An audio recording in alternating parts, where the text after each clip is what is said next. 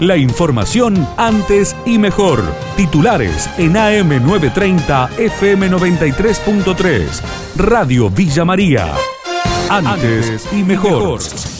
Por una Navidad sin pobreza, Barrios de Pie reclamó frente a ANSES Villa María, Marcelo Boroni, referente de la organización, brindó los pormenores. Estamos reclamando por una Navidad sin pobreza, son las consignas este, por un gran aumento para los jubilados de un 50% y, y una urgente recomposición de trabajo para toda la gente que quedó desocupada con, con esta pandemia. Toda ha la sido un año muy que- complicado para todos, ¿no? Ha sido un año muy complicado, veníamos económicamente eh, mal, arrastrando muchos problemas económicos de mucho tiempo y esto nos termina de complicar. Pero lo que no vemos realmente es que haya una reacción por parte de, los gobernantes, un plan claro para salir de esta crisis.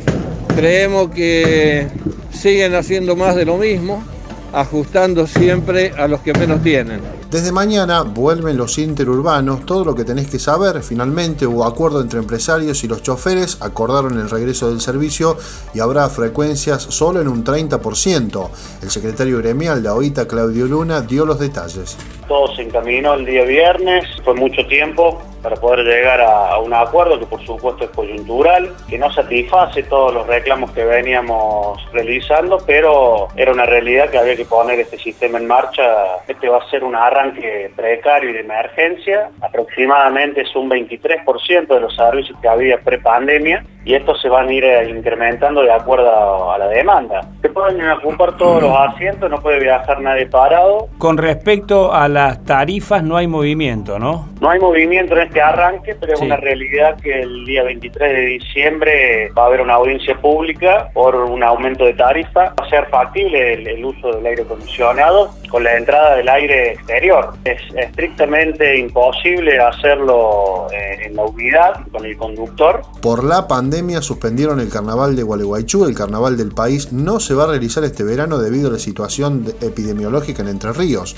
Agustina Hild, vocera del evento, brindó los pormenores. La realidad es que desde principio de edición, porque nosotros vamos trabajando edición adelantada, o sea que una vez finalizado en febrero el carnaval de la edición 2020, automáticamente los clubes comienzan a pensar en la edición 2021. Nos encontramos atravesados por la pandemia y a raíz de todo esto se intentó esperar hasta último momento para tomar la decisión de hacer el espectáculo o no. A raíz de esto terminó definiendo la comisión del carnaval, bueno, la semana pasada, la primera semana de diciembre, la suspensión del espectáculo tradicionalmente como ya lo conocemos. Dólar 2021, la proyección del analista económico Carlos Segiaro. Si hay una descompresión adicional va a ser transitoria. Y lo que decimos es que el año que viene la brecha va a seguir siendo importante porque el gobierno argentino no va a eliminar el cepo.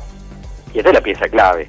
Mientras existe el cepo, la cultura de ahorro de los argentinos que está planteada en dólares va a seguir buscando la compra de dólares en los circuitos marginales. Tal vez no con la brecha que vimos eh, a mediados de este año, pero la brecha va a seguir siendo muy importante inevitablemente y como vos decís, más allá de que transitoriamente en estas semanas pueda haber alguna descompresión adicional. El mercado se vuelve a acomodar entre febrero y marzo. La pieza clave es el dólar en el mercado oficial de cambios y que hoy está en 88 pesos. Y fíjate que hace un año, cuando asumió Alberto Fernández, estaba en 63 pesos. O sea que en un año subió un 38% el dólar en el mercado oficial de cambio, que es la inflación acumulada según el INDEC. Porque el Banco Central ha hecho lo que hemos dicho en este espacio, Miguel, todo el año, casi todas las semanas, desde febrero hasta acá, ¿puede ser? señor.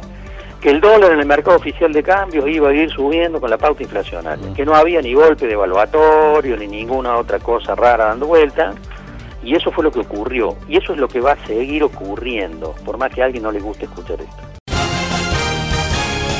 La información de Villa María y la región. AM930, FM93.3.